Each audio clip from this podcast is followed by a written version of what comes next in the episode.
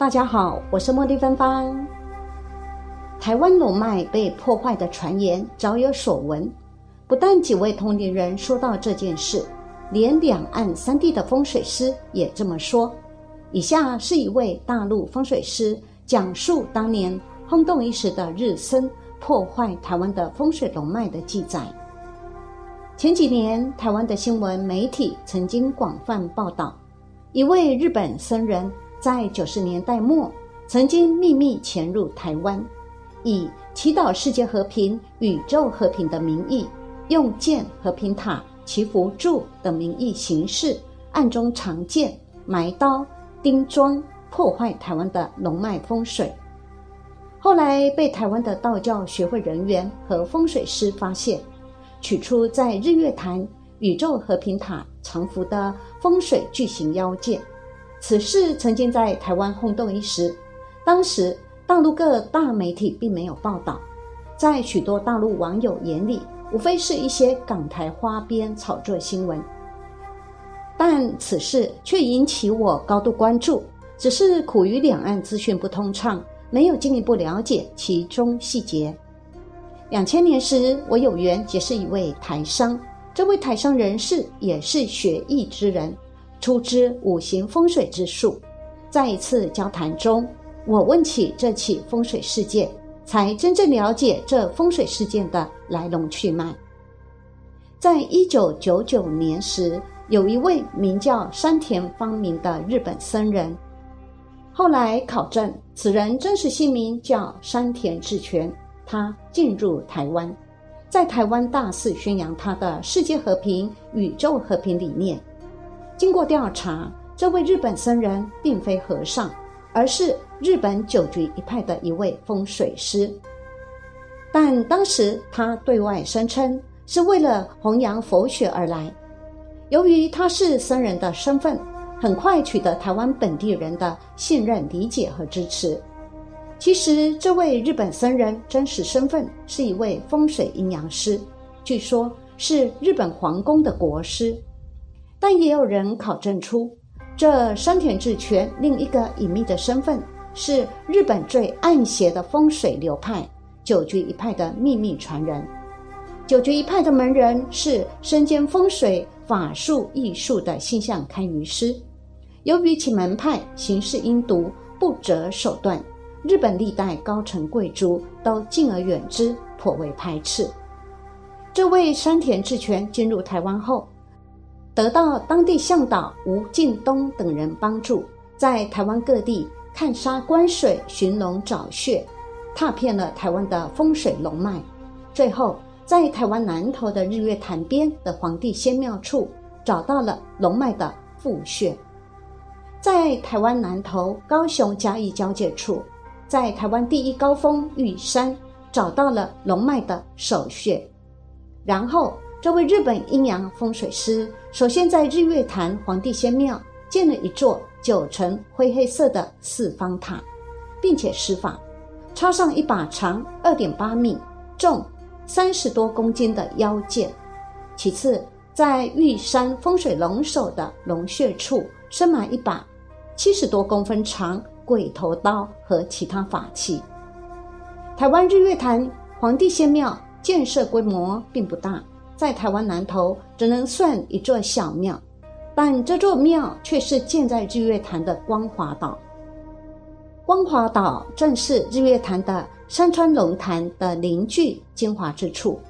台湾道行高深的风水大师都知道，此处也是台湾龙富结穴之处。那个九层四方的宇宙和平塔，在一九九九年八月十五日建成，一个月后。也就是在一九九九年九月二十一日凌晨一时四十七分十二秒，台湾发生二十世纪末最大的九二一大地震，地震震级为七点八级，全岛均有明显震感。九二一大地震震央正是在南投县集集镇，距离日月潭不远。数年后，台湾的风水界、道教界人士才明白，这次地震。正是日本风水师用风水艺术插建造成的，从此改变了台湾风水龙脉走向。无独有偶，山田智权，也就是山田芳明，于一九九九年三月二十七日在玉山做法，埋下鬼头刀后，十四年后的三月二十七日，即二零一三年的三月二十七日，台湾南投县玉山中央山脉也爆发三点二七大地震，震级六点一级，是台湾南投县史上第三大的地震。台湾道教人士和风水界人士顶着当局政府压力，用电动工具锯掉了六根日本人所立的和平柱。据堪舆师调查。这些和平柱全部都是在重要龙脉上。一位来自当地的朋友说：“插柱以后，周围的草木全枯萎了。锯开立柱后，还发现柱子里藏有法物符咒，诡异十分。”最后，这位台商说：“你们大陆医学风水界人士到台湾来，和台湾风水师联手找出埋藏在玉山的日本鬼头刀，除去。”正在台湾最主要龙脉上的邪物，也算是做了一件万世功德。早些年的上海陆家嘴的军刀事件也搞得沸沸扬扬，据说这也是九局一派所布下的汉日与杜白风水局，他们的目的是要破坏中国南农出海。不过，上海新建了高达六百三十二米的上海中心大厦。因而将此居心不良的日本风水局破解了。十九世纪的日本经历了明治维新后，各方面实力日益提升，其野心也随之膨胀，对邻国开始下手，意欲侵占邻国，从而扩充自己的领土。除了武力征服之外，日本还通过风水去压制他国，通过破坏他国的龙脉，从而摧毁其国运。达到彻底征服、侵略别国的目的。除了中国大陆及台湾，朝鲜也没能躲过日本的祸害。朝鲜曾经是日本第一个急于破坏的目标。一九一零年，日本干脆直接占领了当时的朝鲜。有着两千多年历史的朝鲜，第一次彻底丧失主权。朝鲜人民心底对日本是非常排斥的。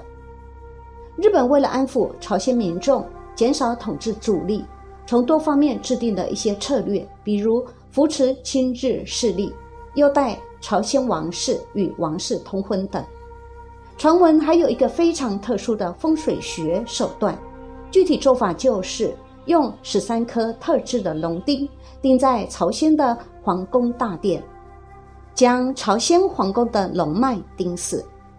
相传此龙钉的制作非常特别，是用日本武士曾经使用过的刀合炼而成，凝聚着日本武士的灵魂。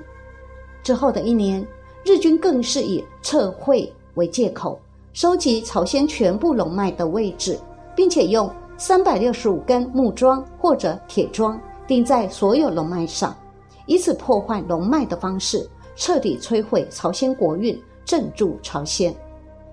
虽然这种传闻乍一听会让人觉得匪夷所思，但是二零零九年在韩国京畿道安阳市三木寺附近的山上，发现了很多奇怪的大铁钉。由于这些铁钉过于诡异，韩国政府便对他们展开调查。后来线索显示，这些铁桩跟当时的日本侵略者有很大的关联。韩国政府对这些遗留的大铁钉着手处理，但发现想彻底清除干净非常困难。至今依然有人认为，韩国总统之所以无法破除青瓦台魔咒，跟日本当初破坏朝鲜半岛的龙脉有关联。什么是青瓦台魔咒呢？来看看以下这则新闻，或许大概就知道什么是青瓦台魔咒了。南韩新任总统尹锡悦铁了心要把总统办公室迁出青瓦台，在二零二二年五月一日上任首日即入住新的办公室。青瓦台七十四年来作为南韩最高政治权力心脏地带，即将走入历史。